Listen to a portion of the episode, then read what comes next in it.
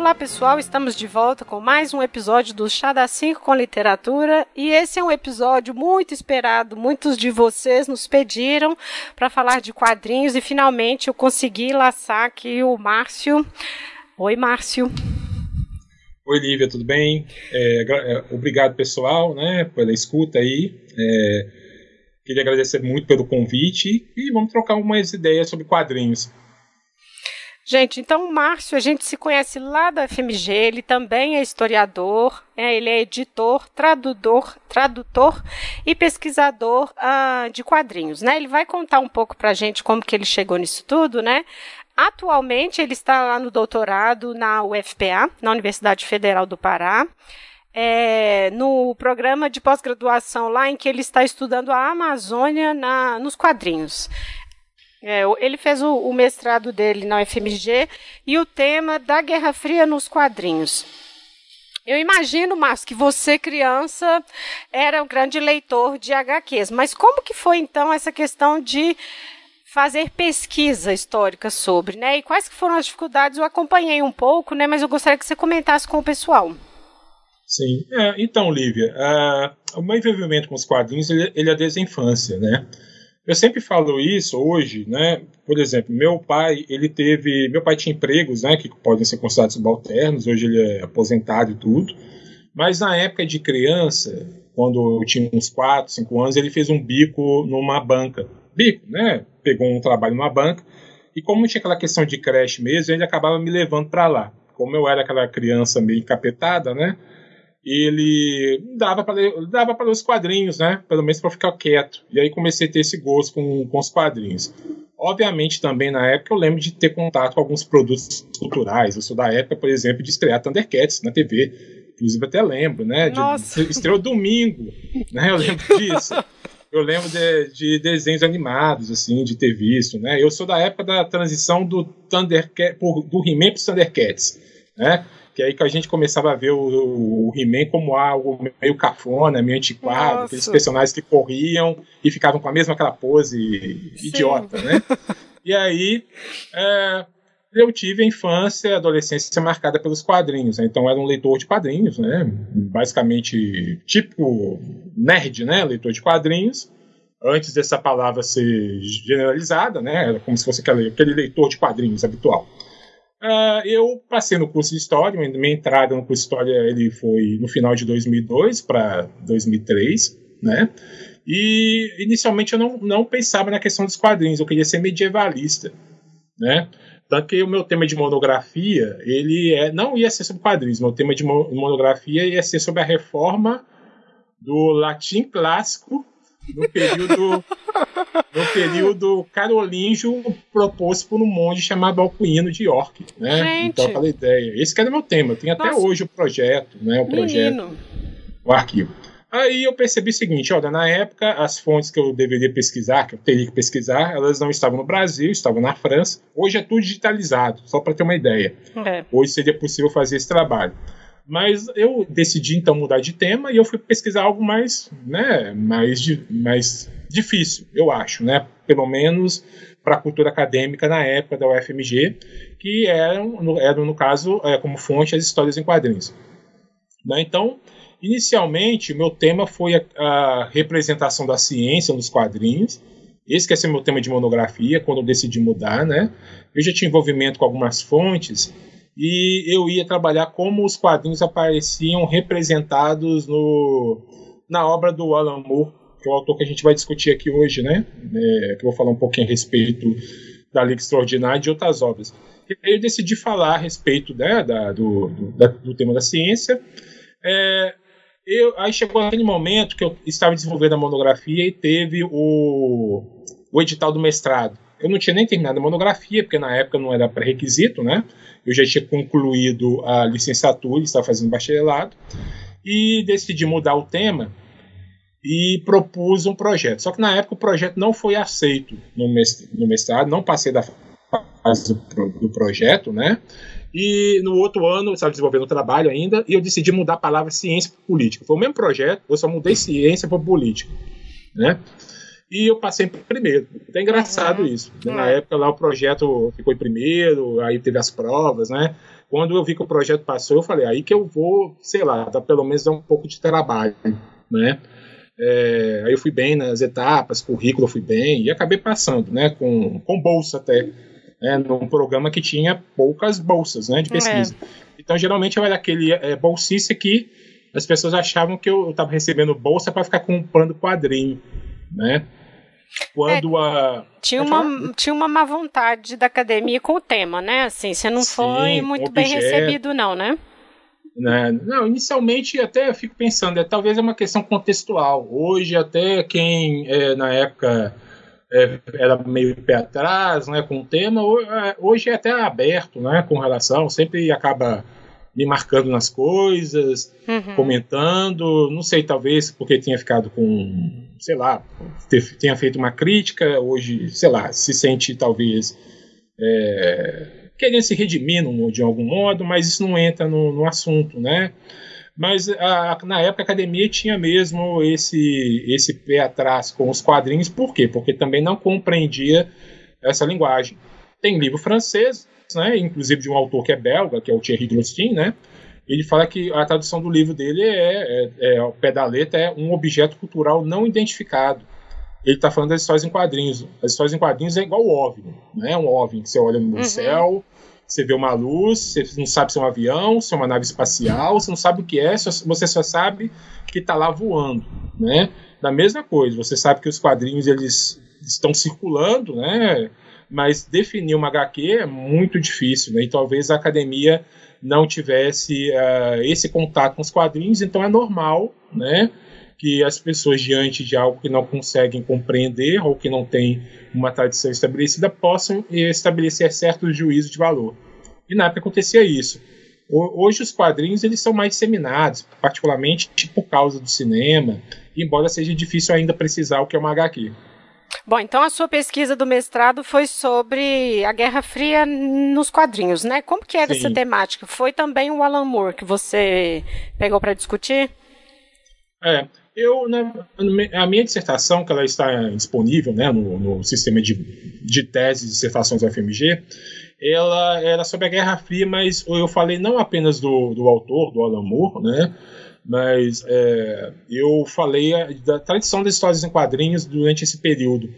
O meu recorte com o Alan Moore foi é, em, em, duas vertentes. É, ao mesmo tempo pensando a questão do, da paranoia anticomunista, né? Algo que ele não tem isso no trabalho dele, mas era algo que aparecia. Na verdade, ele não é um paranoico anticomunista, ele é um anarquista, né? Uhum. Mas uh, os personagens dele nesses quadrinhos corroboravam com essa ideia de uma paranoia anticomunista e, ao mesmo tempo, também uma, uma ideia de uma ameaça atômica. Então, esse, esse foi o meu recorte dessas duas vertentes. Eu lidei com duas obras, né? na verdade, eu lidei com o, o Watchmen né? e o V de Vingança. O V de Vingança é uma obra anarquista, né? mas geralmente as pessoas não pensam nela como um quadrinho da Guerra Fria um quadrinho criado né, lá nos anos 1980. A ideia foi de 81 e ele começou a idealizar em 82. Tanto que era um quadrinho britânico e não americano, né? Depois ele acabou levando para DC, DC Comics, né? E depois a Warner, que é a dona da DC Comics, comprou e fez a adaptação. Tanto que os direitos não são nem do próprio autor. A, a ponto dele renegar a obra, né? Ele não considera aquela obra como dele, apesar de ter feito, né? é, esse trabalho, porque tem uma fase britânica e depois uma fase norte-americana. E nessa fase norte-americana ele deixou de ter o trabalho dele, que ele acabou produzindo sob contrato com uma editora. Aí o que, que eu fiz? Eu fiz, eu quis entender como o, o V de Vingança era uma obra da Guerra Fria e como o Watchmen também era uma obra da, anarquista. Porque o Watchmen tem um aspecto de teoria do caos, né? Aquela, como se fosse um, a, a ideia que um único evento, um evento singular, é capaz de produzir certas mudanças em cadeia, né? E, essas, é, e ao mesmo tempo são eventos caóticos, mas que podem ser também, dependendo, previstos, né? Como no, num fractal. E, de certo modo, a Guerra Fria acabava entrando nesse aspecto, just, e mais também, ele fez um quadrinho muito calcado no ideário anarquista. Aí o Alan, o Alan Moore dos anos 80, que tinha boas relações, inclusive, com o cinema.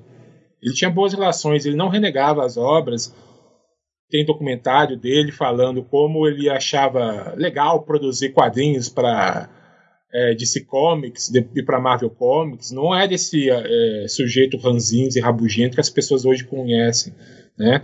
Então eu falei basicamente desse momento no trabalho, né? E era uma pesquisa sobre a Guerra Fria. Então eu falei de quadrinhos dos mais variados temas que lidavam com essa dimensão, né, é, de um anticomunismo e uma paranoia nuclear, uma paranoia atômica.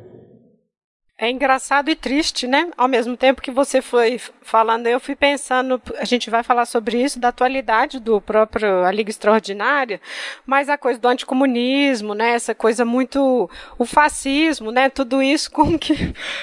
Parece que a gente está falando de hoje, né? Você foi falando, eu fui, nossa, a gente está ainda nessa, né?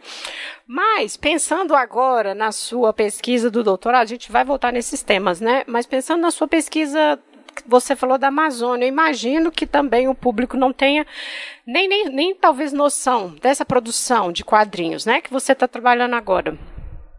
Olha, no doutorado a recepção foi outra, é, foi muito positiva.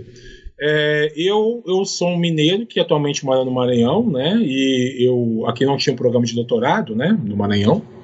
Eu resolvi fazer o meu projeto e submeter meu projeto na UFPA, Inclusive, até esse tema surgiu de um levantamento que eu já tinha de quadrinhos, de temática amazônica.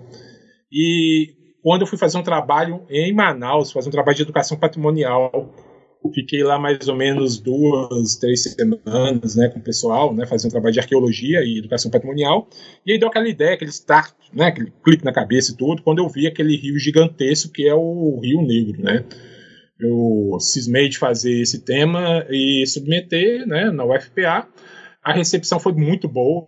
É, eu, o projeto, por exemplo, eu, eu acabei passando também primeira vez. É engraçado, eu, eu, eu, lido com objetos meio que complicados, mas eu passei primeiro lugar na linha também, no, no geral, né, do, do, lá do doutorado. E a recepção foi muito positiva, por quê? Porque era um programa que lidava com questões de centro e periferia, né? É, porque os quadrinhos eles são periféricos, né? E ao mesmo tempo a Amazônia é uma área periférica. Então esse foi o meu caminho. Eu fui pensando também como os quadrinhos eles são globais, globais mesmo, porque eles circulam num nível que é transnacional, e ao mesmo tempo como eles são também obras que são, de certo modo, enquadrados dentro do ponto de vista da cultura em uma subcultura. Eles são periferizados. Então eu, eu tentei fazer esse recorte no projeto, lidando com as fontes mais diversas. O tema é a Amazônia, mas eu fico pensando o seguinte: olha como é que é o meu recorte como em determinado momento alguns quadrinistas de determinado país eles pensam questões sobre a Amazônia e às vezes o mesmo quadrinista pensa algo similar e outro lá no Japão está pensando a mesma coisa. Então no, no trabalho do doutorado eu acabo lidando com as fontes mais diversas, né? Sim, então é um tema mais abrangente, é um, eu poderia considerar que é uma tarefa até muito megalomaníaca, né? De tentar é, perceber quadrinhos de, de diferentes tradições, né, diferentes países, que tem a temática da Amazônia.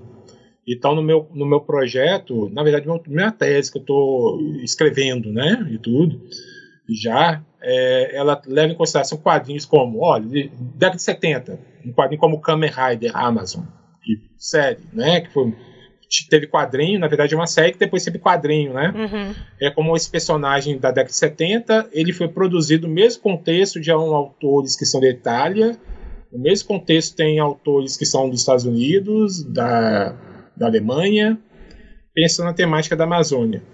E eu posso perceber alguns recortes, né? Como aqueles temas mais tradicionais. Todo quadrinho sobre a Amazônia, basicamente, ele tem a cor verde eu fico até muito feliz quando eu topo um quadrinho amarelo, laranja, azul.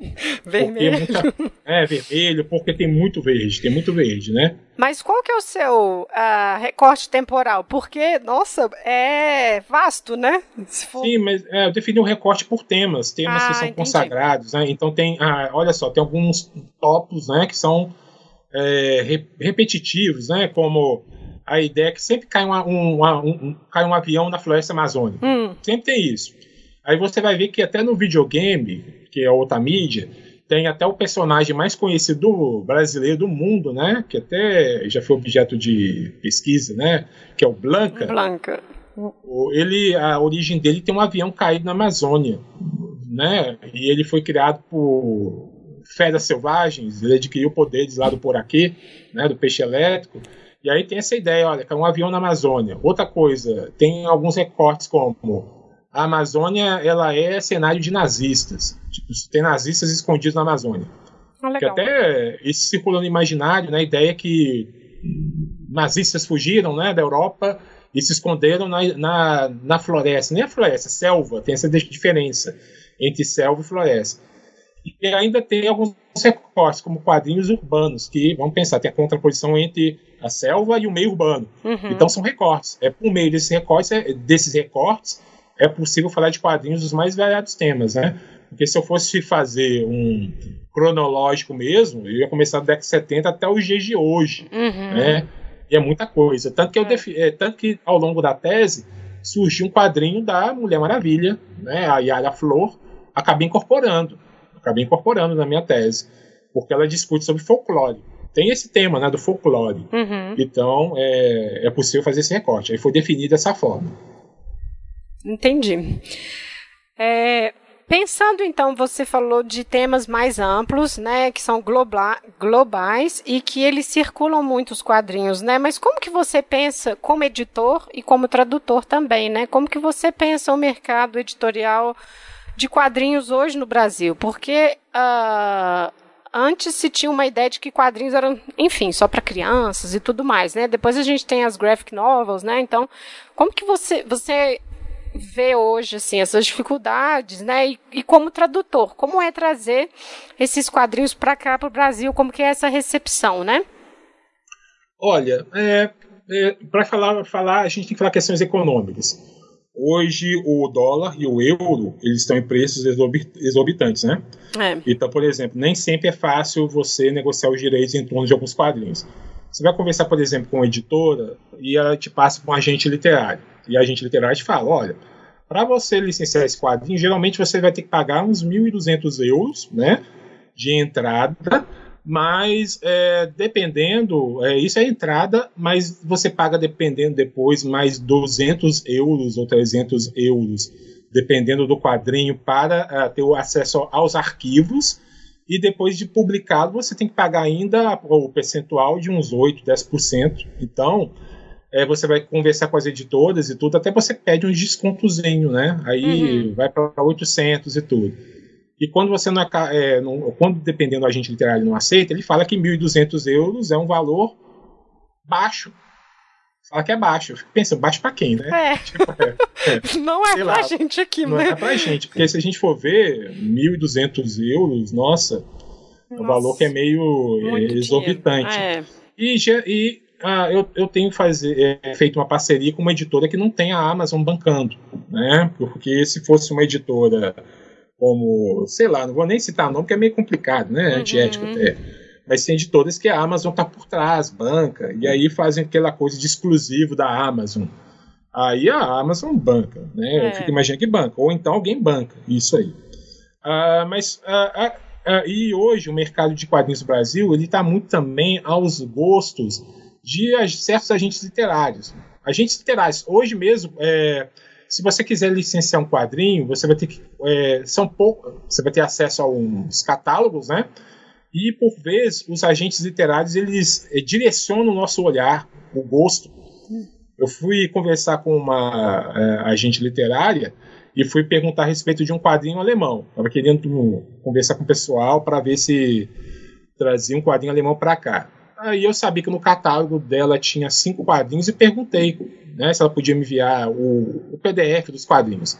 Ela enviou, mas ela enviou de dois. Aí eu perguntei, ah, e aqueles outros três, quatro que você tem?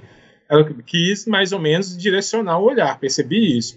Então o nosso olhar hoje ele é muito direcionado e as uh, editoras parecem que elas terceirizaram a curadoria. Não tem uma curadoria de quadrinhos, né? Então, como editor, é, eu fui conversando com o pessoal, inclusive da Script, né? A gente tem feito um trabalho de curadoria, pensando em obras que podem ser interessantes, mas também obras que às vezes elas têm um caráter comercial mesmo, né? A gente até é, vai ser lançado agora um quadrinho do Popeye, que uhum. é do. Antônio, Antônio Zanan e do Lelis, que é o mineiro. Uh, é uma produção que é bonita e tudo, até o traço do, do Lelis é, meio aquarelado, embora ele tenha feito tudo no Photoshop. Quando você olha, parece que é aquarela, mas ele fez tudo no Photoshop com o ponteiro do mouse, né? Ele simulou aquarela nisso. Aí é um quadrinho que ele tem um aspecto que é de um personagem que a gente conhece, que é o do Popeye, mas é um quadrinho muito interessante, poético, né? E então tem essas dificuldades no meio editorial, de pensar obras que possam ser interessantes dentro da nossa conjuntura econômica, política, social, né? Então atualmente eu tenho utilizado meu aspecto de pesquisador também, né? Uhum. É, eu nem pensava nisso. Eu vou falar sinceramente, ano passado, eu, é, durante a pandemia, eu comecei a ministrar um curso de, sobre quadrinhos africanos. É, eu fui professor substituto do curso de estudos africanos e afro-brasileiros da UFMA, e nesse curso é, eu comecei a ministrar uma disciplina sobre quadrinhos, e cinemas e quadrinhos africanos. E aí o que aconteceu? É, eu estava ministrando uma disciplina sobre cinema e teve uma invasão virtual. Acabei, acabou tendo uma invasão virtual, né? Invasão virtual mesmo, com xingamento racista, sexista. Uhum. Foi bem complicado. É, me chamaram de cracudo, mas eu não relevei, né? E eu fiquei fiquei até rindo, né? Mas teve ofensa sexista, racista às, é, uns inscritos, né? Uhum. É, que é de um curso que ele é composto basicamente por alunos, é, estudantes negros e negras, né? E aí, o que aconteceu? Depois eu ia fazer um curso sobre quadrinhos africanos. Eu falei, não vou fazer pelo Google Meet, não. Vou fazer pelo YouTube, porque o YouTube tem uma margem de segurança. A não ser que seja um hacker que tente invadir a sala, né? E tudo. Uhum. E aí eu acabei indo pro YouTube, né? É, obviamente o curso acabou não sendo apenas para os inscritos, os estudantes do curso dos africanos, e foi em nível geral, né? Acabou tendo uma, uma repercussão positiva, uma boa repercussão, e uh, aí algumas editoras começaram a trocar ideia comigo sobre essas é, produções de quadrinhos africanos. Alguns editores chegaram, né? Às vezes eu entrava em contato com algum editor também para falar, olha, eu estou iniciando um curso de quadrinhos africanos, o pessoal tem tido interesse em algumas obras, dá uma olhada aí. Aí às vezes os caras respondiam até educadamente, outras vezes falavam, ah, cara, eu não acho que isso vai ter público não. Falava dessa forma mesmo. Não acho que quadrinho africano vende no Brasil. Aí eu porra, a gente vive num país que ele teve a marca da presença africana, particularmente em resultado de ser um país da diáspora né, africana, da é. escravidão. É. E aí a, o, os editores eles são fechados com algumas produções, né? É, não sei se eu posso falar, mas é aquela coisa, porque eu acho que é até meio complicado de falar. Parece que as pessoas elas ficam com o pé atrás quando tem a temática da África. É, a, a, às, ve às vezes o cara ele quer dar 40 reais num quadrinho meia boca e quando tem uma produção que tem o mesmo valor, né, que ela é muito significativa, ele deve pensar o seguinte: ah, eu não vou, não vou dar meu dinheiro para negro, não vou dar dinheiro para preto. Isso que talvez passe na cabeça é, de um racismo. editor, de um é. né, racismo. Uh, a gente foi é, recentemente teve uma, é, uma ideia de fazer um, um conversar com o Gibituber, né? E Aí falou o seguinte: ah, perguntar pro Gibituber se ele podia dar uma mão na divulgação dos quadrinhos. Aí, o ca... aí os caras, né, o que, que eles fazem? Eles cobram 3 mil, 4 mil reais só para usar o canal deles. Para uma hora. Nossa. Olha para ver como é que é. Porque, obviamente, ele tem, tem um número considerável de inscritos, né? E aí, o que, que a gente fez? A gente falou assim: ah, a gente queria dar uma, trocar uma ideia sobre quadrinhos africanos. Né, hoje. Eu até ia topar de trocar sobre ideias sobre quadrinhos africanos. E aí, o que aconteceu? É, os caras falaram: não, não, não, não acho que deve falar sobre isso. Não, não tem público. A ideia dos caras não tem público. Ou seja, né, é, é, para mim soa como é, racismo, né? Claro. Ou particularmente um aspecto de xenofobia, um racismo envolvido, né? Achar que não vai ter público para leitor de quadrinhos africanos, quando as campanhas que a gente tem feito, né? Via plataforma de financiamento coletivo tem mostrado o contrário, 200%, 300% quase. Tem uma procura. Obviamente não é o público leitor de quadrinhos todo que vai gostar, porque ele acaba sendo direcionado. As, a, o gosto, o gosto dele acaba sendo direcionado por esses agentes legitimadores, o Gibituber, o editor Gibituber, que às vezes até reproduz equívocos de falar que não existe quadrinho, até na Alemanha já vi uma vez Gibituber falando desse jeito: olha, não existe quadrinho na Alemanha. Como assim? talvez é porque o catálogo que ele receba é basicamente é. do mundo francês. E ele quer vender aquela ideia que são quadrinhos apenas francófonos, né? Da França e da Bélgica, e não se abre. Quando, é, como editor, eu tenho recebido vários catálogos. Estava trocando ideia com editora austríaca, eles mandaram os catálogos, catálogos, e muita coisa. Muita coisa. Vou aproveitar que você está falando então dessas nacionalidades, que existe essa, esse senso comum de achar que é esse mercado francófono, não é belga, francês, que é muito forte. Conta para o pessoal do seu trabalho como tradutor e esse último que você estava fazendo aí do quadrinho finlandês. Ah, sim. Uh, esse quadrinho, por exemplo, ele tem, uma, ele tem um, um, um aspecto legal. Ele é uma, a editora que eu propus esse quadrinho, ela é uma editora que publica muitas obras do é, Lovecraft, né? Uhum. E é, o título do quadrinho é, é Horror Cósmico, que é Comista, Com, Cosmista Kahua, né? O, o, nome dele, né? No original finlandês. E esse quadrinho, apesar de chamar Horror Cósmico, ele detona o Lovecraft. Detona. É, tem uma parte lá que os personagens que são um vampiro e um corcunda, que é a figura de um servo, né? O que, que eles falam? Né? Eles recebem a eles recebem a visita de um agente do governo que quer fazer uma checagem né, a respeito da vida deles, eles têm que entregar um relatório. E chega um momento, não vou dar spoiler, não, né? É, é, vou dar spoiler. É, a gente quer ler. Mas não vou, dar, não vou dar spoiler. Mas tem um momento que fala assim: chega de horror cósmico. Aí eles começam a falar: horror cósmico. Isso me faz lembrar das baboseiras de Lovecraft. Aí começa a detonar, né? Então é um quadrinho que brinca um tanto com esses clichês do gênero, né? Do horror cósmico. É uma, e ao mesmo tempo é uma monstros antigos é, existindo no contexto de monstros modernos. E um monstro moderno é a burocracia. É o, a exclusão do outro. É o Estado que faz com que o outro seja excluído. Então é um quadrinho mais underground. É um quadrinho mais adulto. Mas eu estou traduzindo outras coisas também, né? Eu, até essa conversa que a gente está fazendo aqui, né? Podia ter sido muito mais antes, mas eu estava envolvido em um monte de coisas, né? É. Então, uh, vou traduzir também o do Popeye, né? O personagem do Popeye. E esses trabalhos envolvem sempre pesquisa. É, vou traduzir também um quadrinho de terror africano, de autor do Camarões, né? Que até leva em consideração todo esse meu trabalho com o campo dos estudos africanos. Né? A gente não pensou em chamar ninguém mais de fora, mas chamar um pesquisador mesmo, no caso eu. Uhum. Né? Eu propus o quadrinho, então o pessoal topou a ideia né, do quadrinho. E é um quadrinho com uma outra pegada. É terror, mas também não é terror.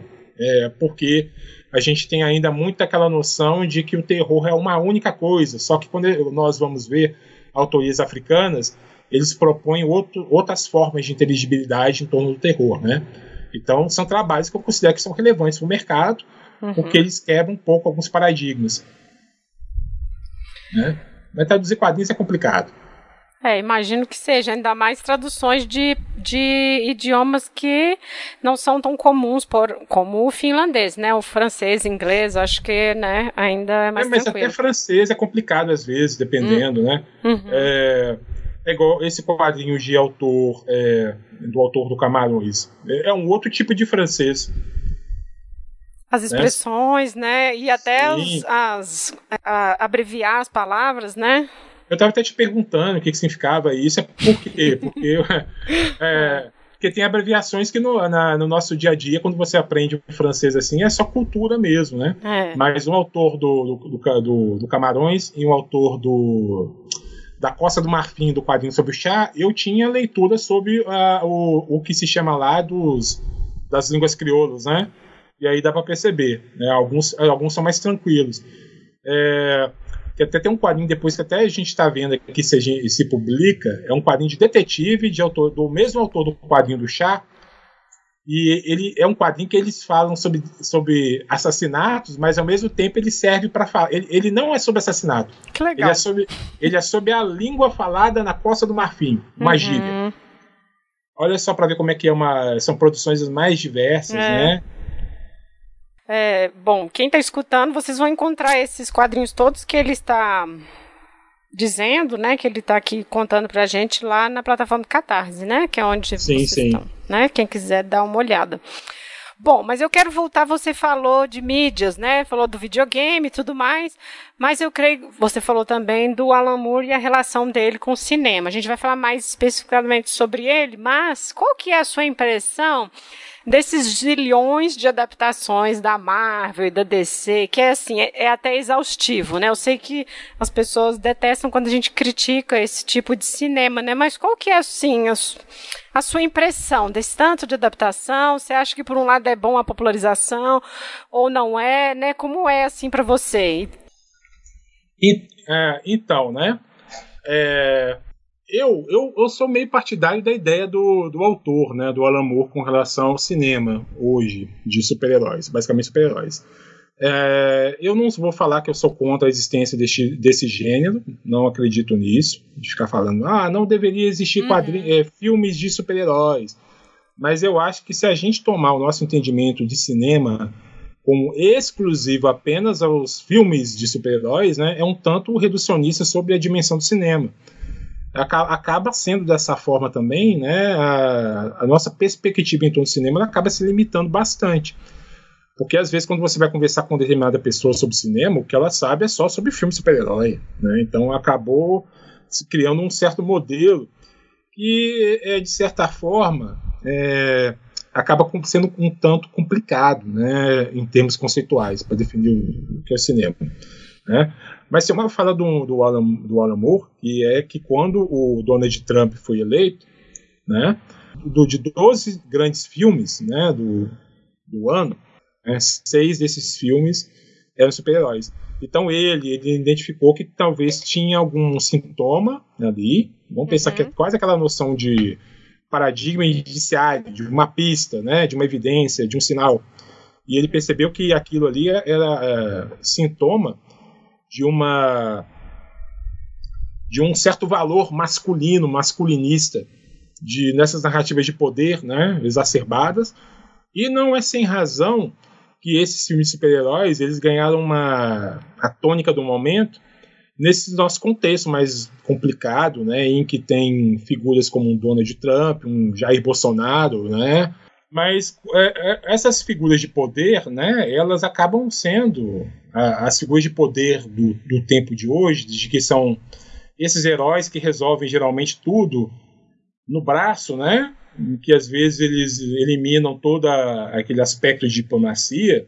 A gente vai até ver, os Vingadores são legais e tudo, né? Mas eles não resolvem, às vezes, a diplomacia, eles resolvem no braço mesmo. É. E geralmente as, tem, são narrativas que são maniqueístas, é, apesar de que você pode falar, ah, tem complexidade ali, mas é uma complexidade que é mínima. Pelo menos para quem conhece quadrinho, eu não sei quem, é, quem lê quadrinho há muito tempo e que não é tão fã, porque eu, hoje eu falo, eu sou um historiador, eu sou mais historiador do que leitor de quadrinhos. Hum.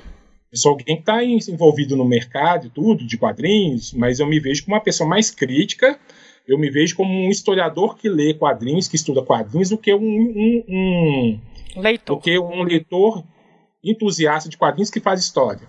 Ou então entusiasta de quadrinhos que faz tradução. Hoje eu não tenho muito Entendi. disso, não. Uhum. É, eu já me percebo de outra forma. E o que, que acontece, né? Hoje eu não me vejo dessa forma e ah, todo tipo de narrativa que eu vejo assim de quadrinhos, eu sei qual que vai, como é que vai acontecer, tudo no filme. Eu não, me, não é um tipo de cinema que eu gosto. Então, aí a minha minha percepção, é, minha percepção, pode falar minha opinião sobre, né?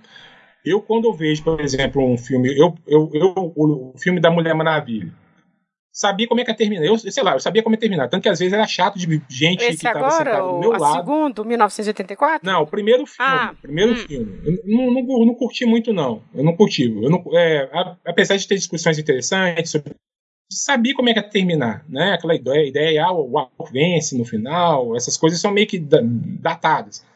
Tanto que teve vezes que eu me envolvi numa polêmica, né? Que eu dei, contei todo, eu contei todo o filme dos Vingadores mesmo não tendo visto. Porque aquilo tudo a gente já sabia que ia acontecer, sabe? É um modelo, um né? né? É, motivos, motivos pelos quais eu não voltaria em Jair Bolsonaro. Comentei o filme todo. As pessoas, obviamente, devem ter visto lá. Motivos pelos quais não voto em Jair Bolsonaro. Aí tinha lá o, o Tony Stark morre no final ao falar eu sou homem de ferro, ao estalar os dedos. Aquilo ali tudo estava planejado, gente. Eu não sei como é que é o espanto. Então são narrativas que o modelo ah. narrativo ele acaba sendo pré-definido e a gente acaba entrando nisso porque nós compactuamos com essa indústria, nós entramos nela de cabeça, né? Uhum. Então uh, hoje eu tento ser uma pessoa mais pé no chão com relação ao que é produzido em termos, né, de, de filmes sobre super-heróis, né? Porque eles estão envolvidos no campo da paixão, né? Você pode até ficar com raiva, não sei, gente. Pode ficar com raiva, discordar. Mas é, eu sou aberto, mas esse ponto aí eu tento às vezes argumentar. Eu, eu tento argumentar, pelo menos, né? De, é, e são filmes que às vezes têm um financiamento do, de parcelas de setores do governo. Esses filmes todos da Marvel às vezes têm presença do exército norte-americano, né? Por é. trás. Tem livros sobre isso, né? Ou então, às vezes, esses filmes escondem né, nos créditos quem eles não acreditam. Né? Todo mundo ia ver o filme com o Stan, apareceu o Stan Lee, né? Nos filmes da Marvel, mas a gente desconsidera também a trajetória do Stan Lee, sobrinho de dono de editora, uhum. que aí os caras mesmo que produziram com ele acabaram sumindo do mapa, né? Então são eu como pesquisador eu vejo esses filmes como algo que revela estruturas de poder que são produzidos dentro de certos contextos, né? Que são é, controversos, polêmicos e que são contraditórios. Eu vejo dessa forma. É aquela coisa de historiador chato, né? É, a pessoa. É, sem problematizar, sem poder questionar, é, é. né? Bom, mas eu acho que o tema que a gente vai tentar discutir aqui hoje é exatamente isso, né? A gente, né, eu estava com o Márcio pensando que quadrinho que a gente podia trabalhar e que tivesse uma adaptação, né? E depois que eu li, eu fiquei pensando quão isso é atual, sabe? Essa questão que a gente vai falar aqui do da liga, imperialismo, esse, esse essa nostalgia, né, do, do passado, né? Mas então vamos passar então para o autor, pode ser? Vamos lá.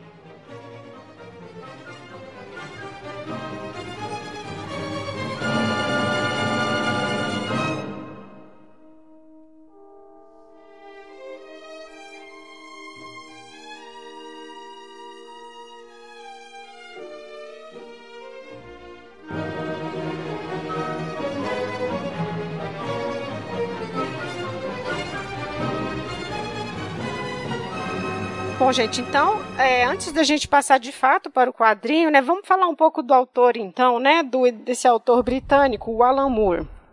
Ok, então, uh, esse é um autor que todo mundo, a princípio, conhece, né, é, diz que conhece, mas é um autor que, basicamente, uh, ele é desconhecido das pessoas porque nós temos ainda uma noção muito restrita a poucas obras, né, no geral, ele é o autor do V de Vingança, o autor que fez o, o Watchmen, né, que é considerado uma graphic novel, né, de, das mais importantes para o mercado, que desconstrói. É o, também o roteirista do Piada Mortal, né, que é um uhum. quadrinho mais sentado no Coringa, mas são produções dos anos 1980.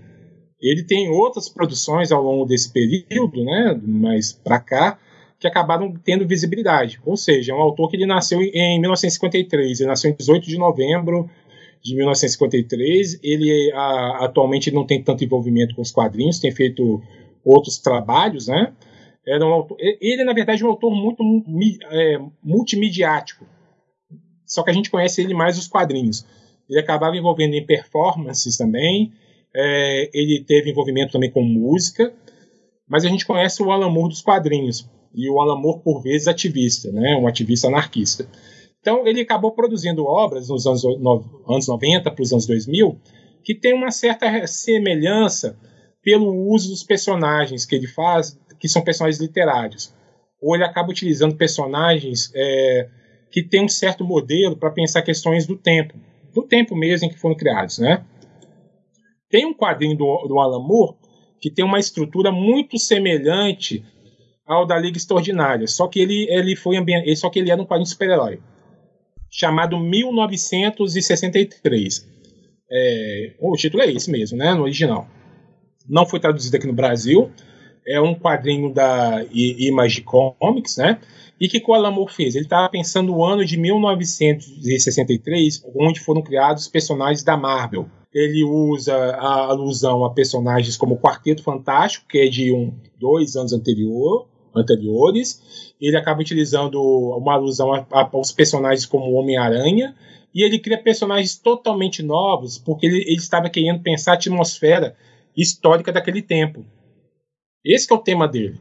É o tempo, a atmosfera histórica. E ele, é, depois, durante esse período, um pouquinho antes né, de fazer o 1963, ele começou a fazer com a Melinda Gabb, que depois se tornou esposa dele, um quadrinho erótico pornográfico, que é o Lost Girls. Ele estava pensando também a atmosfera histórica de personagens literárias da literatura infanto-juvenil, como a Dorothy, como a Wendy e também Alice, a Alice né? Do Alice no País das Maravilhas e, e também do o, o, outro lado do espelho também, né? E aí tem a Dorothy do Mágico de Oz e a Wendy do Peter Pan e ele reúne as personagens num hotel que está à beira né, da Primeira Guerra Mundial, um pouco tempo antes da Primeira Guerra Mundial, e aí ele resolve fazer com elas adultas um quadrinho erótico pornográfico. Né? Uh, então ele estava pensando ali essa questão da ambiência, da atmosfera histórica do período. Ele começou a fazer, idealizar durante a década de 90 e em 99 ele lançou a Liga Extraordinária. Né? Ele começou a fazer a Liga Extraordinária que era esse exercício também de pensar literatura. O que, que ele quis fazer? Ele já estava com birra dos super-heróis e ele, ele, tentou pensar o seguinte: se o, se o super-homem não existisse, a, a, indústria de quadrinhos ela teria ido para qual modelo? Aí ele pensa os personagens literários do final do século XIX da literatura fantástica vitoriana. Essa é a proposta dele. E a Liga Extraordinária ela acabou fazendo parte também de um cenário de outras publicações. Isso a gente tem que contextualizar. Ah, tinha também, na mesma época da Liga, o Tom Strong. Tom Strong ele volta com um personagem pulp que ele, ele anterior ao Super-Homem, que deu, ele até serviu de base para o Super-Homem, o Doc Savage. E o que, que ele faz? Ele pensa o seguinte: se o Super-Homem não existisse e se o Doc Savage produzisse outros super-heróis, o, o caminho teria sido um Tom Strong. Ou então, ah, isso que ele quis pensar. Ele quis pensar é, em termos da atmosfera, do contexto, tirando esse elemento. Olha, se não existisse esse personagem, a indústria teria ido para esse momento. Então, a Liga Extraordinária ela tem essa base, esse fundamento, né, de pensar a própria indústria dos quadrinhos. E, ao mesmo tempo, ele criou um exercício sobre literatura. Porque ele é um exercício sobre literatura. Até chato ler às vezes, porque tem muita referência tem muita referência literária e de livro que eu fico imaginando como é que o Alan Moore ele deu conta de ler todos esses livros. Né? Mas olha só para mostrar aqui também. A gente. É um podcast, né? Não sei se vai. Não tem vídeo, né? Tá, vai ser gravado. Mas ele acabou fazendo também algumas histórias desse aqui, olha só. Cinema Purgatório, que é mais uhum. recente até. Foi lançado pela Panini. E esse cinema, de, é, cinema Purgatório, ele estava imaginando o cinema dos anos 80 daqueles, é, das, aqueles grindhouse, né? Aqueles cinemas de pulgueiro, né? Uhum. É, com tipo a bolha, aqueles filmes todos são legais. Maravilhosos, 80, com, é. com muita carnificina, com muito sangue, com muita tosqueira. E aí ele resolveu fazer, junto com outros autores, é, é, essa tentativa de refletir a, a, respeito desse cinema. Então ele é um autor que acaba utilizando muito disso nas obras dele, para pensar essa, esses modelos culturais, desses repertórios culturais por meio dos quadrinhos. Né? Então, eu acho que é um autor relevante nesse sentido. É, e acho que as pessoas poderiam ler também dessa forma. Né? Ah, tem outra obra dele que é o Top Ten. Aqui no Brasil chegou a sair. O Top Ten, o que, que ele faz? Ele é uma cidade que todo mundo tem superpoder. A ideia é isso. E como seria uma cidade que todo, todo mundo é super poderoso? Como é que seria o policiamento dela? Uhum. Então teria que ter uma super equipe de super-heróis super que são policiais para combater o, o, crime numa cidade onde todo mundo tem superpoder. E aí ele pensa aqueles seriados dos anos 80, que são seriados também maravilhosos, é. né? Desde, é, sei lá, Magnum, né? Uhum. Aqueles seriados do final dos anos 70 para os 80. E aí ele está tá fazendo um exercício sobre isso, né? Pensando isso em termos culturais qual que é o significado disso pelos quadrinhos, né? E na Liga Extraordinária ele acabou utilizando a literatura, a literatura fantástica do século XIX. Tem um quê de aventura também, né? Que você pode é. ler como uma obra... É... Mas é, é, também uma obra que ela tem aquela, aquele clima mesmo do final do século XIX, né? De um momento de um momento mesmo em que o imperialismo, que o colonialismo existia. né? Uhum.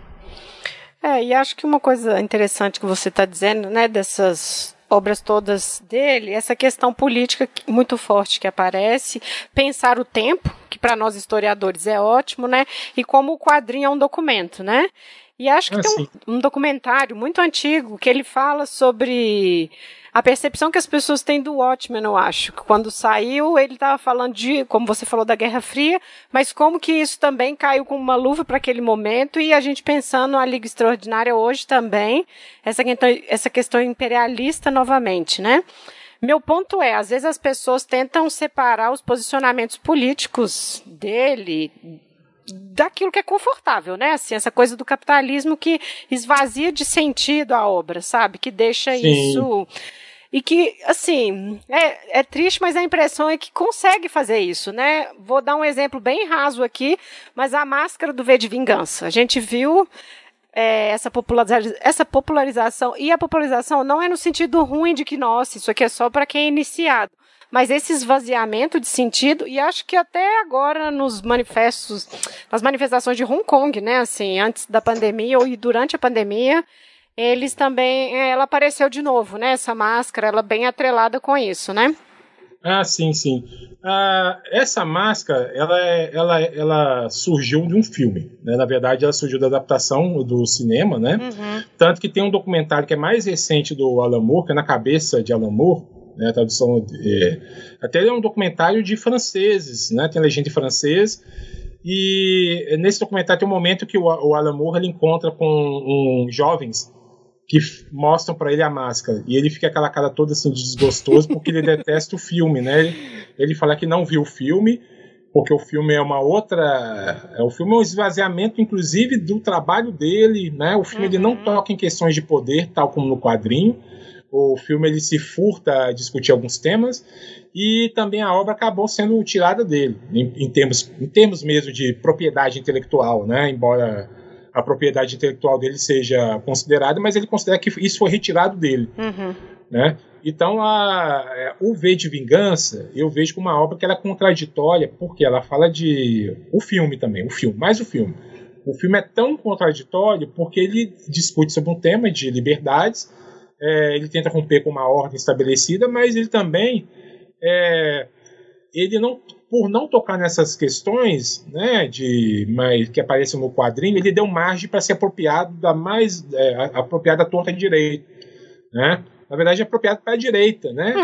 que é um, mais pela direita que eh, você vai ver gente da extrema direita utilizando a máscara do personagem, quando é um, person é, quando é um personagem que é anarquista. É, então. Por quê? Porque no filme a ideia do anarquismo, do anarquismo do autor, não aparece de uma forma tão evidente, né? E aí tem alguns esses equívocos. Então você vai ver também nas redes sociais um tanto de gente, um, basicamente, sei lá, um, em céus, né? Uhum.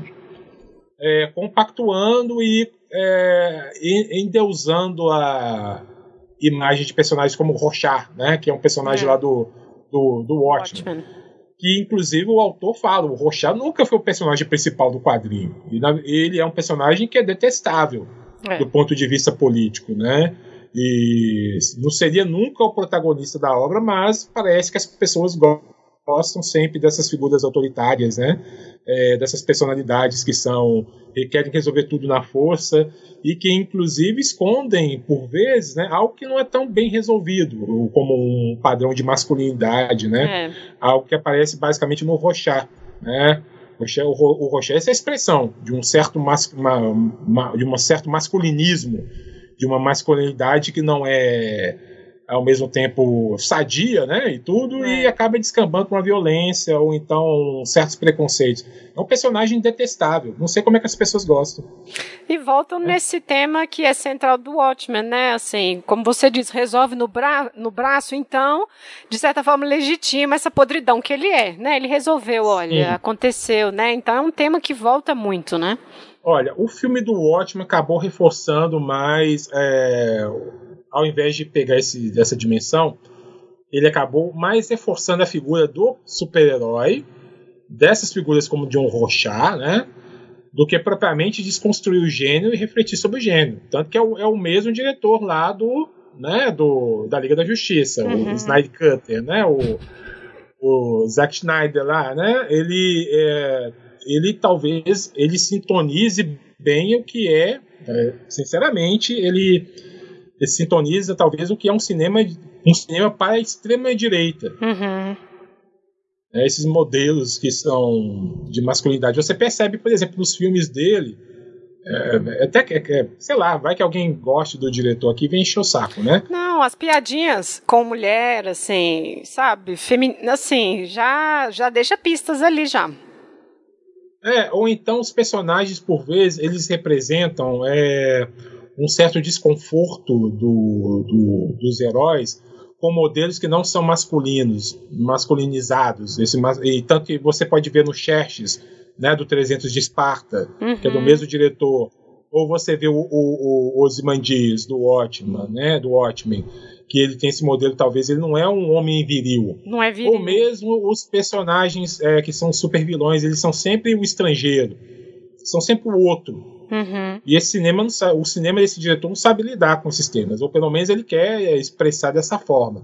Há um tempo atrás foi anunciado que o diretor desses filmes ele, ele queria produzir uma adaptação da é, da fundadora, né, da idealizadora, da, da pessoa que sistematizou o objetivismo, né, que a, a, a Ayn né. E aí você pode ver que o Rochat ele é criado também a partir de um personagem que é o Questão. O Questão foi criado pelo Steve Ditko, que é o mesmo criador do Homem-Aranha com Stan Lee, né? E o Steve Ditko, ele, ele tinha essa concepção, essa concepção, essa concepção filosófica. Então, talvez ali tenha um ponto de interseção que justifique por que, que o, essa figura desse personagem, do Rochard, ele foi mais. É, talvez obteve um destaque maior dentro do, dentro do filme, né? Desse diretor. Ok. Bom, você já adiantou um pouco sobre a Liga Extraordinária, né? A questão da literatura, a gente pode pensar nos personagens literários, né, que tem ali. Mas, enfim, é um grupo de super-heróis que estão sendo reunidos para uma missão, né? Eles vão ser liderados pela Mina Harker, né? E é passagem final do 19 para o século 20, então tem no ar um pouco essa ideia de das nações se preparando para uma possível guerra, né? E bom, acho que a gente pode comentar dos personagens, pensar um pouco essa questão do imperialismo. Sim, a Liga Extraordinária ela é essa tentativa, como eu disse, de, de pensar o que, que, o que, que seria a indústria de quadrinhos se não existissem esses modelos como super-heróis. Então, o que, que o Alan Moore faz? O Alan Moore ele volta para o século XIX, volta a olhar. E ele utiliza esses modelos porque eles são arquétipos. Você vai ver, por exemplo, um personagem como o Alan Quarterman, né? O Alan Quarterman ele serviu de base para a criação do Indiana Jones e da Lara Croft também. São personagens uhum. que bebem nessa ideia do explorador, daquele sujeito que vai para uma outra, um outro cenário que é exótico e tenta ali é, vencer, uh, vencer aquele mundo. Na verdade, com controle daquele mundo porque ele é a representação do homem europeu. É. Mas o cenário do Alan Cortman, baseado né, no, no, nas minas do rei Salomão, né, é aquele cenário do exótico, de, uma, de um cenário que ele é colonizado né, pela Inglaterra e esse personagem ele é ao mesmo tempo essa figura virtuosa, mas só que na Liga Extraordinária do quadrinho, do quadrinho, o, o Alan Quarterman, ele não é, é, essa figura virtuosa. Por quê? Porque quando ele é encontrado pela primeira vez, ele está numa na, uma de, de ópio. De ele ópio. está fumando ópio, de ópio. Ele está discutindo a noção mesmo do, do da guerra do ópio né, no, é. no, no, na China. Então tem a tem, tem, a, tem essa relação desse personagem com, com o que a Inglaterra produziu em termos né, de, do colonialismo. Então, uma obra que o Alan Moore discute isso. Aí ele acaba utilizando também outros personagens, como o Mr. Hyde né, e o Dr. Jekyll, né, que a figura do médico e o monstro. Se a gente for ver esses personagens, eles deram origem ao Hulk. Uhum. O Hulk ele é um médico e um monstro do período da Guerra Fria. São modelos que servem de base para a construção de outros. Isso que ele estava pensando. E aí você tem lá a Mina, que é uma figura feminina de destaque, ela que lidera né, o grupo, que acaba até reunindo o grupo, e ela representava naquele modelo do século XIX de transição da literatura do século XIX, literatura vitoriana, para a literatura do século XX, um outro tipo de mulher. É assim que ela é apresentada no Drácula, de Bram Stoker. Né? Uhum. E tem, algum, tem alguma discussão lá sobre o papel dela como mulher, ao mesmo tempo também a, o encontro dela com a figura do Drácula, né? Você chegou à parte em que ela mostra o, o pescoço. Esse está no 2. Sim, porque eles ficam questionando porque ela está sempre com uma echarpe escondendo o pescoço, né? Sim, aí é. quando ela, dando spoiler, né, quando o, o, Alan Quarterman, que acaba fazendo o par romântico com ela, que é um homem mais velho tudo, né, uhum. acaba sendo, acaba transando, fazendo sexo com ela, é, ela vê, ele vê aquela mar, é. aquelas marcas, né, na verdade são várias mordidas, aí ela pensa, você acha que é como na literatura, né, que é apenas um furinho, né, e tudo. É, obviamente o contato dela com o vampiro, com o Drácula, né, de um ser que é um vampiro, que é um, um, uma criatura sobrenatural, deixou marcas mais profundas. Tem um modelo de um personagem, de um trapaceiro, né, como sempre tem numa das equipes, tipo um Loki da vida, né, é. um, que é o, Homem Invisível. O Homem Invisível representa esse, essa dimensão. E tem um pirata tecnológico, que é o Capitão, é, o Capitão Nemo. Nemo. O Capitão Nemo está ali porque ele era uma figura que, até no, no, no livro que você viu de base para ele, né, o 20 mil léguas submarinas, ele é uma figura que é controversa, porque ele, ele é o, o sujeito que abandona a sociedade e vai viver nos mares. E aí ele vive num, num submarino, né, que é o Nautilus, né? E até o próprio Nemo, é o, o Nemo, Nemo mesmo, é uma palavra do latim que quer dizer ninguém ele rompe com a sociedade. Depois é revelado que o Nemo, ele é, na verdade, o Nemo é um indiano. É. é um indiano, é um homem indiano. Então tem essa revolta do personagem contra o colonialismo britânico. É perceptível isso. O tema ali que está sendo discutido é a ordem do colonialismo, né? Mas é porque faz parte de uma dimensão da atmosfera histórica dizer que você falar isso é, explica melhor porque no quadrinho a justificativa dele para se juntar à equipe não é tão assim. É, convincente, eu diria, porque é uma conversa dele com o Alan Quarterman. Ele fala: ah, é, nós não conseguimos ficar afastados de uma aventura, sabe? Uma coisa assim. Tipo, o cara tem ódio do Império, sabe? E até então eles estão pensando que estão servindo a rainha, né? Assim, a gente está tentando fazer alguma coisa aqui pelo Império, né? Agora, você dizendo isso como dimensões de arquétipos de personagens faz mais sentido. Sim. Ah, eu vejo um Capitão Nemo como um, um Tony Stark. Hum. Esse, essa figura tecnológica. Ele é uma figura tecnológica ali, de um submarino, de um inventor, de um homem, né? Que, embora o Tony Stark represente outras coisas, né? Mas Capitão Nemo ali, ele tem essa representação. Ele juntou como se fosse uma espécie de Vingadores, uhum. ou uma Liga da Justiça, né? Só que uma Liga da Justiça vitoriana, com aquelas concepções, né, que são específicas do período, né, de transição do século XX para o século, XIX para o século XX.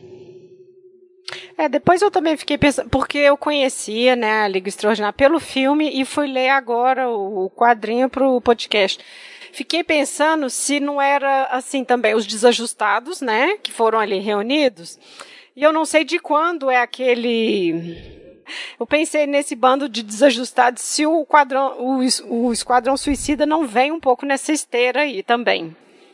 Olha, o Esquadrão Suicida ele bebe nessa roupagem, né, também de super equipe, mas ele tem que, tem que ser contextualizado também no momento em que os heróis eles deixam de ser mais virtuosos, né? Uhum. Pelo menos os quadrinhos. Tem um, tem um momento lá, década de 70, 80, que os personagens eles começam a ser antissistema. Aí que surge personagens como Wolverine, o Justiceiro, e dá margem também para surgir equipes como o Esquadrão Suicida. Eu não seria tão categórico de falar que teve uma, uma influência assim bem marcante, né? É porque tem que fazer essa distinção. Às vezes, o que, o que influencia, o que acaba sendo. Pode parecer que é, mas necessariamente não tem aquela influência uhum, tão direta. marcante, né? Direta. É, tem, então, é, é possível ver uh, esse modelo, assim, porque ele, ele, serve de base, né? Porque o Alan Moore, o, o Alan Moore ele é um, um autor que discute muito a própria engrenagem do sistema de produção dos quadrinhos. Até questionando, até muito, né?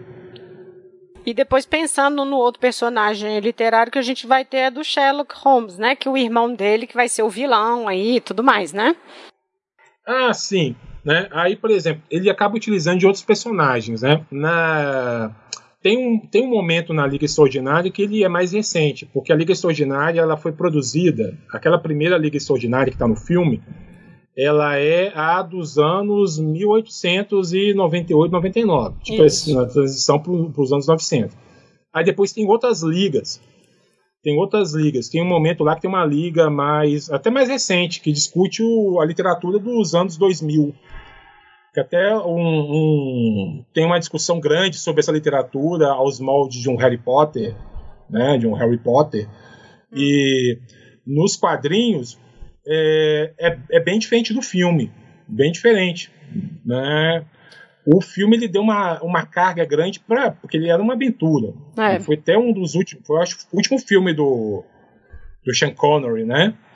que o Sean Connery pediu lá para colocar no filme uma mega explosão. Ele gostava disso de colocar nos filmes, pediu isso. Que é lá na, na cena de, de Veneza, Veneza né? É. E aí ele pediu que colocasse uma grande explosão no filme, porque era um filme de aventura, foi vendido dessa forma. Foi um fiasco na época, né? Tanto que a mina, no filme, ela é uma vampirona, né? Muito não ruim. tem nada a ver com não tem nada a ver com a produção, mas aí uma, é, eu não sou aquela pessoa que fica comparando o quadrinho com o filme. Uhum. Eu vejo as coisas como diferentes. Eu vejo as coisas como diferentes, por quê? Porque se for igual uma coisa, por que, que eu vou pagar para ir no cinema? Sabe? Eu fico pensando isso. Pessoa que exige um grau de fidelidade. É uma transposição dos quadrinhos para o cinema, é uma outra linguagem. Então tem coisas no quadrinho que eu vou ver né, que são diferentes do filme, mas o filme não é um bom filme. Né? Não é particularmente um bom filme né? Vocês podem até ver, daqui a um tempo pode até virar cult, né? Tem filme que é. Será? Porque, assim, ah. né? É, pensando no filme, né? Assim, a gente vai falando do filme. Acho que a coisa imperialista ficou pior ainda. Eu não sei se porque eu assisti agora com mais ranço dessa coisa do Boris Johnson muito saudosista desse passado britânico, a história da família dele, enfim, eu acho que eu fiquei com mais ranço ainda de como no filme isso fica mais assim evidente, assim, a África nunca vai deixar Alan Quartman morrer, sabe? Que assim, tem o apelo Não, é muito maior. É e aquele americano que né? surge, é claramente assim, olha, o século XIX foi nosso, britânico. O 20 vai ser seu, Estados Unidos. É exatamente isso que o Sean Connery está dizendo ali, sabe? É, é assim, é chocante. Sawyer, né? É, exato. É, na época deu uma certa polêmica porque esse personagem ele não era de domínio público, né? Eles uhum. é, colocaram um personagem ali no filme que ele não é de domínio público e acabou sendo motivo de controvérsia. Acho que a controvérsia foi essa, que inclusive o Alan Moore ele foi chamado na justiça Nossa. com relação à Liga Extraordinária. Alguns personagens não eram e ele não tinha menor envolvimento com a produção e isso acabou deixando ele mais desgostoso com a, no caso, né, a, o cinema. Ele acabou ficando muito desgostoso com o cinema, né, que inclusive é um filme da Fox e isso já deixou ele com uma relação mais pé atrás com o cinema, porque ele teve que depor na, no caso, teve que participar de um ele foi colocado um processo uhum. da Liga Extraordinária. E é um filme que acabou sendo. Uh, não sei, ele acabou sendo um motivo assim de. É, não, não, teve tanto êxito né, comercial. A repercussão dele foi muito negativa. Né? Uhum. Uh, esse processo foi porque. É, a, se eu me lembro, por exemplo, no elenco desses personagens, como eu disse, eles não faziam parte desse domínio público. Né? e acabaram utilizando isso no, no filme, sem fazer esse trabalho de, de pesquisa, né? E aí ele tem uma recepção bem baixa, mas, né, no caso do cinema. É, eu não conhecia, né, como eu disse, eu fui conhecer a Liga de Justiça por, por esse filme. Achei ele ruim na época, porque é, depois que você lê, você entende um pouco, né? Fica umas coisas soltas. É, mas a, a resposta da crítica aí tá boa, né? Foi condizente mesmo com o que o filme se propôs, né? É. E o, o Alan Moore ele não gostou do filme. Ele viu, por exemplo, né, que ele não tinha a menor razão de ser também por o nome dele figurar nos créditos não tinha menor sentido disso, né? Uhum. E produziu ideia, ideias equivocadas, ao que não aparece na obra, né? Por quê? Porque o filme, o filme ele bebe nos clichês é. do gênero, né? Tem que ter uma mulher vampiresca que representa essas noções, né? É, da mulher, da mulher do, do, campo do pecado, né? Aquela noção que a gente vê às vezes, né? Do, da, bem contraditória, né? Com relação a personagens femininas no cinema. O Capitão Nemo é uma coisa totalmente Nossa. diferente. Se no quadrinho ele é ah, essa representação do homem, do homem mesmo subalterno, né? Diante do colonialismo, algo que aparece nos outros, nos outros álbuns, né? Porque hum. tem um álbum que, inclusive, ele é da filha do Capitão Nemo. No, na Liga Extraordinária. Tem um álbum que ele é, é da filha do Capitão Nemo. Uhum. E já no filme tem todo aquele reforço, aquela cena do xamã também. É, é porque o, o, próprio autor, o Alan Moore, ele é um mago. É. E talvez eles quisessem fazer essa relação com o com o, o, com isso, né, com esse aspecto do xamanismo, né, o xamanismo, né. É, Márcio, uma coisa que eu acho que você também pode comentar é a história que é meio paralela do Alan Quarterman, que quando ele vai usar drogas lá, né, para ele voltar em momentos específicos do tempo, né? O corpo dele fica do passado, enfim, o corpo dele fica, enfim, lá e ele sai num transe, né? E cada edição, né, da Liga Extraordinária tem um, um, eles vão continuando, né, essa parte. Então tem uma discussão ali do tempo que eu acho que é muito interessante. Ah, sim. O, o, o Alan Moore, eu poderia fazer até uma tese sobre ele, falando o Alan Moore como historiador. Tipo isso, é uma figura hum. que pensa o tempo. O uhum. tempo. Ah, essa dimensão do transe, do tempo, de da pessoa se descolar do corpo e ela conseguir ter uma, uma percepção mais alargada do tempo, ela está relacionada também com o fato de que o, o autor, né, que a gente não pode separar a obra do autor, nesse caso, né? Eu também não uhum. penso isso, separar. Tem que sempre entender o autor é. relacionado com o que ele cria. O Alan Moore ele é um psicogeógrafo e dentro da psicogeografia tem algumas concepções com relação à dimensão do tempo e também da chamada é, deriva, né? Só para explicando grosso modo, é, o autor ele é um mago e ele tem um culto ele cultua um deus serpente. Ele até, é até brincadeira. Ele, por exemplo, ele de um transe que ele teve, que foi num aniversário dele de 40 anos, ele bebeu tanto e acordou como ele, ele, durante a bebedeira ele se proclamou, ele se proclamou como mago. Uhum. Ele falou: a partir de hoje eu serei um mago. Aí o que, que aconteceu? Ele, ele, ele até fala num documentário, num tom meio jocoso, para ele não soar como ridículo, porque ele acabou falando isso num momento bem especial, ele teve que se apresentar dessa forma, manter isso. É. E depois tem uma relação com algumas dimensões que ele até discute, como os livros de magia, os grimórios, que têm a mesma raiz semântica da, da palavra gramática. Por quê? É. Porque se você for ver. Ah, você que é especialista no tema também, né, Lívia? De bruxaria. Me corrija se estiver eu estiver equivocado. Tem a questão mesmo do na, na fala dele que as palavras, quando uma mulher lida como bruxa, um feiticeiro, ele conjurava palavras, ele unia palavras e ele queria amaldiçoar. Isso aí no discurso do, do sobre a bruxaria, né? Uhum. Que se imaginava sobre um bruxo. Ele juntava palavras e ele produzia um efeito. Esse efeito é uma maldição, esse efeito ele é uma, um feitiço. E da mesma forma, o escritor ele junta palavras e ele tenta produzir efeitos sobre a realidade. Da mesma forma, se você desejar um azar para a pessoa, boa sorte, o escritor também faz isso. Ele reúne palavras e ele produz algo. Né? Então o Alan Moore ele lida muito com isso.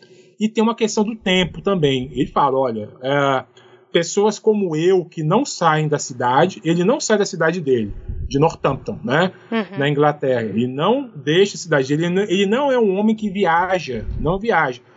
Nesse documentário, Na Cabeça de Alan Moore, ele fala que quando ele saiu da cidade dele por um final de semana, aconteceu uma tempestade.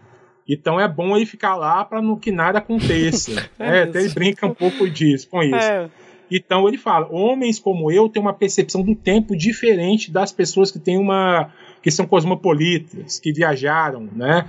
Tem uma percepção do tempo meio que distinta. Ele consegue perceber o tempo em uma escala mais alargada. Ele vai trabalhar isso no, num livro, num romance chamado Jerusalém, né? Que é um livro que fala como pessoas de, as mais importantes do, do, do mundo passaram pela cidade dele, de Northampton. Né? Personagens literários, do cinema. E aí, no, na Liga Extraordinária, tem essa concepção do Alan Quartman como essa figura que, é, por meio de transes, ele é capaz de escapar do corpo e ver é, visões de um tempo futuro. Isso aparece também em um outro é, quadrinho dele, do Inferno. Não sei se você já leu do Inferno, já. né? Uhum. É, até você comprou as edições para mim, britânicas, né? não sei se você lembra. Sim, lembro.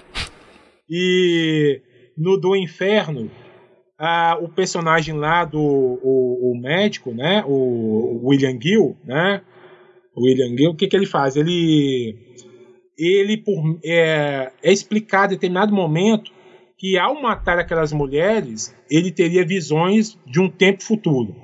Então, a, até, até o próprio até um determinado momento o personagem fala: Eu vi o século XX nascendo. Na verdade, o, o Jack Stripador ele é um personagem que ele marca esse momento de viragem do século XX. Por quê? Porque é ali que surge a, a imprensa como a gente conhece. Uma imprensa que ela é sensacionalista, a uhum. comunicação de massa, né, que, foi, que explorou a morte daquelas mulheres de uma forma sensacionalista. Uhum. Então isso aparece no trabalho do Alan Moore, essa questão de personagens que são capazes de fugir do próprio corpo e se verem nas amarras do tempo. O, no Watchmen tem isso também o Dr. Manhattan. Dr. Manhattan é capaz de ver tanto o presente quanto o passado e o futuro. Para ele é tudo a mesma coisa. Né? Não sei se você é, já leu Watchman ou lembra disso. Uhum.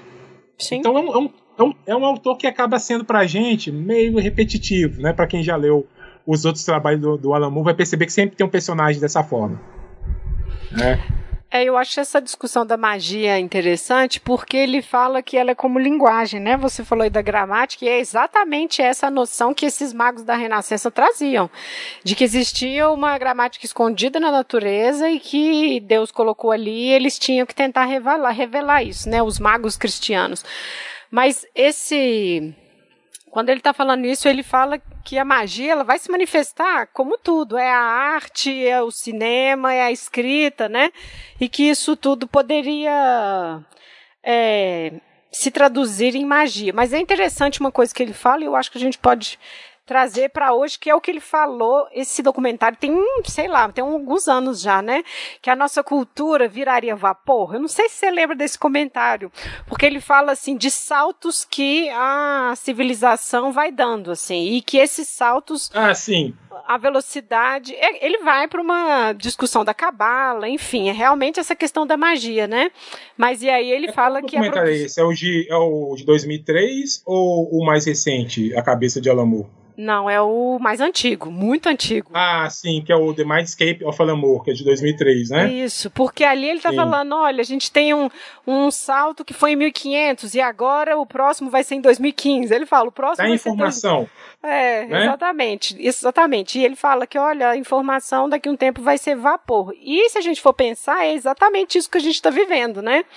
Uh, Twitter, né? Essa coisa de, enfim, você tem que comentar tudo, né? E aí eu assisti recentemente, eu falei, nossa, gente, é isso aqui, sabe? Ah, e detalhe, ele é um homem que não acessa internet. Sabia disso? Não. ele se apresenta como um homem que não acessa a internet. Uh, geralmente, uh, quem responde os e-mails pra, para ele é agentes literais ou então a filha dele, que, re, que respondem e-mails, né? Mas ele é um homem que não tem tanto contato com a internet. Eles colocam dessa forma. É, é para a gente ver esse fluxo de informação que e olha que o trabalho dele tem muita informação, né? Mas talvez tenha um elemento ali de tentativa de controlar esse caos, né? E eu, eu vejo isso muito nas obras dele, de uma forma, de uma forma mais de um retrospecto, né? No, no Watchmen tinha um personagem lá que é o, o, o. O que, que ele faz? Ele fica diante de uma tela e na tela passa cada passam, por exemplo, é, por exemplo, vários canais de televisão é, dos, de diversos temas, ele fica olhando para aquilo e ele tenta é, extrair um sentido para aquilo. Ele tenta controlar essa informação, e ele consegue controlar, a ponto que ele acaba manipulando as outras pessoas também, porque ele tem contato com essa informação. Já é, essa noção da informação, que acaba tendo uma questão exponencial, né, que a gente não sabe o que a informação de hoje vai produzir, ela acaba, é, de certo modo, sendo. É, a gente tem tanta informação, tanta informação no nosso contexto, que até a contra-informação, o que é fake news, acabou produzindo o que a gente vê hoje, esse, uhum. cenário, esse cenário catastrófico. E até ele, no, nesse documentário mais recente ele fala que a gente está diante, por exemplo, dessa informação que é exacerbada, juntando os dois documentários com um, é, uma escalada de teor que ela é, é de ultradireita, nem é extrema direita, é de ultradireita, hum, né? Fascista. E que vai dar margem a projetos que são hum, fascistas, né? Então já tinha esse esse talvez como ele como mago, né? Talvez ele tenha anunciado isso em algum momento, num, em um momento anterior. Mas é possível perceber isso, né? Mas ele é um sujeito que hum, se limita tanto a esses usos né, da tecnologia. Gente, quando eu fui atrás do Márcio lá implorar um horário, né, para a gente gravar o podcast, né, a questão que eu sempre coloco, sempre, para quem a gente chama aqui, né, por que fazer a indicação dessa leitura em 2021, né, esse ano, o segundo ano pandêmico que estamos vivendo, né? Então, assim, vamos pensar, né, por que você indicaria a leitura da Liga Extraordinária, né, para quem não conhece, né? Bem, eu indico a Liga Extraordinária porque ela é uma obra que vai te dar caminhos para outras obras literárias. Né? A gente já discutiu isso em outro momento aqui da, uhum. do podcast. É uma obra que ela te apresenta diferentes personagens, né, de, dos mais variados contextos, particularmente os personagens de língua inglesa, né, se a gente for ver. Uhum. É uma obra que eu acho ela bem legal porque tem alguns momentos interessantes. Tem lá um momento que até o próprio autor ambienta, só para pegar aqui. É, esse volume aqui, tem o Liga, Liga Extraordinária 1969. Olha só como é que os personagens são representados. Você já viu o livro? Não. Nossa. Ah, gente, eu coloco Olha só, a fotinha é lá para vocês. Né? Uhum. Tá, aí tem um momento que nesse quadrinho ele só faz sentido se você ler ele com a, a, com, a, com as referências né, do, dos anos da década de 1960. Uhum. Aí tem lá o esse aqui também, olha só, só para pegar aqui, o dossiê negro, né, o Black Dossier. Aí tem um momento lá que são os personagens, inclusive, que a gente vê da Liga mais tradicional. E tem um momento nesse quadrinho que é feito para você ler com óculos 3D. Ah, que né? legal. Uhum. Então é um quadrinho que ele já pensa em outros formatos. Tem propaganda no meio dele, tem outras linguagens. Você, é, é você pode ter contato nossa, a literatura. A, a sessão de cartas dos leitores é ótimo. é, é tudo imaginado, assim, é, é muito, é muito bom. né? É. Eu não sei se está dando para ver aqui o quadrinho. Olha só como é, como é a a imagem está até meio desfocada, parece ser desfocado, mas é para você ler com o óculos 3D. Uhum. Né? Então é uma obra que eu acho que é importante porque você vai ter conhecimento a respeito da literatura de tradição inglesa, de língua inglesa, né? Então é talvez seja um, uma obra importante justamente por isso. E também porque é um momento também do autor mais, é, mais maduro, particularmente de referências literárias, de contato com outras narrativas, o que faz com que ela seja uma obra até hoje legal, embora que um, o mercado editorial no Brasil tenha tido uma dificuldade de publicá-la. Hoje, para até essa questão da cronologia da Liga Extraordinária, é meio difícil, às vezes, de entender qual é a primeira obra que você lê, né? E tudo. Mas é porque também o nosso mercado editorial acabou publicando a obra de, sei lá, de qualquer jeito. Né? Ah, Então tá. tem essa, essa particularidade no, nesse quadrinho. Mas é uma obra que eu recomendo, por quê? Porque ela vai te informar bastante sobre literatura. E é um hum. quadrinho. Né? É um quadrinho é uma outra linguagem refletindo a literatura. Então acho importante por isso. Bom, gente, a gente está chegando então ao final desse nosso episódio e o Márcio então tem algumas indicações para vocês.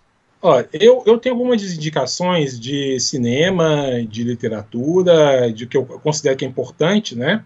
É, eu, eu, particularmente, hoje, eu tenho mais interesse por narrativas que fogem de um olhar mais etnocêntrico e holocêntrico, porque elas me ajudam a perceber algo que nossa cultura ela acaba consolidando de uma forma quase que natural. É, eu tive muito contato atualmente, tempos atrás também, com os cinemas africanos. E tem muita coisa que é possível de ver, inclusive até no YouTube, se vocês tiverem é, a paciência de ir atrás. Tem um diretor que eu gosto bastante hoje, que é o Osman Sembene, que é um diretor senegalês, que é talvez o pai dos cinemas africanos. Né? É, tem a, uma obra como A Negra D, que discute a respeito da noção do colonialismo, né? Ele tem uma obra chamada Borron Sarré, que é de uma história de um carroceiro, dá para encontrar tranquilamente, né? Ah, de livros mesmo, né? Eu tenho lido muito literatura atualmente, literatura russa, mas é aquela coisa desde sempre, né? Que acho que faz parte da leitura da gente. E eu leio isso também porque é, acabo também querendo fugir às vezes do tema do doutorado. Não sei se todo mundo deve, todo mundo deve fazer isso, né? Ah, de música mesmo, eu sempre escuto as mesmas coisas. Às vezes eu estou até meio repetitivo. Embora hoje eu tenha abandonado algumas coisas. Por exemplo, né? Eu sei que a Lívia gosta de Pearl Jam. Eu não aguento. não, eu não passo longe. Não Olha, consigo nem escutar mais. Em né? defesa né? é por causa dos fãs, né? Você tem ódio do, do fandom. Não, não tenho ódio do fandom, não. É porque também acho que já escutei demais na minha vida. Ai, ai. Luiz Fernando vai escutar esse episódio e ele vai defender junto comigo. Sim. Eu, é, eu perdi esse encanto quando eu fui no show também. Ah, né? tá. Eu achei. É, eu fui, inclusive, até o último, assim, Lula Palusa, né? Que eu Nossa, fui. Que coragem. Eu achei muito Sim, né? Mas eu fui só para ver esse esse esse show, né? Uhum. Eu não fui para ver todo, todo, ah, tá. toda, toda o set list não, porque é, bem complicado Nossa. ver todo, né? Mas aí acabei perdendo um pouco o encanto, né? Mas tem coisas que acabam escutando ainda, mesma coisa, mesma coisa de sempre. Aí, tipo, eu gosto ainda de Tu, né? Ah, sim. É, do último álbum, gostei bastante. É isso aí né? Que recomendaria. É, a gente recomenda também os dois documentários lá que a gente comentou, né? Do. Do Alan Moore, né? Isso. É... Acho que é isso, então. Gente, Sim. eu vou então agradecer imensamente ao Márcio por ter reservado esse tempo para a gente conversar, porque essa questão dos quadrinhos já tinha umas pessoas comentando, né? Para a gente poder fazer um podcast sobre isso. E quando eu pensei, eu falei, é óbvio que eu tenho que ir atrás do Márcio, né? Então eu queria agradecer imensamente por vocês ter, ter conversado aqui com a gente, agradecer quem escutou até aqui, e é isso. Sim. Obrigado aí, gente, pela paciência, pela escuta, né? Até mais aí. Até.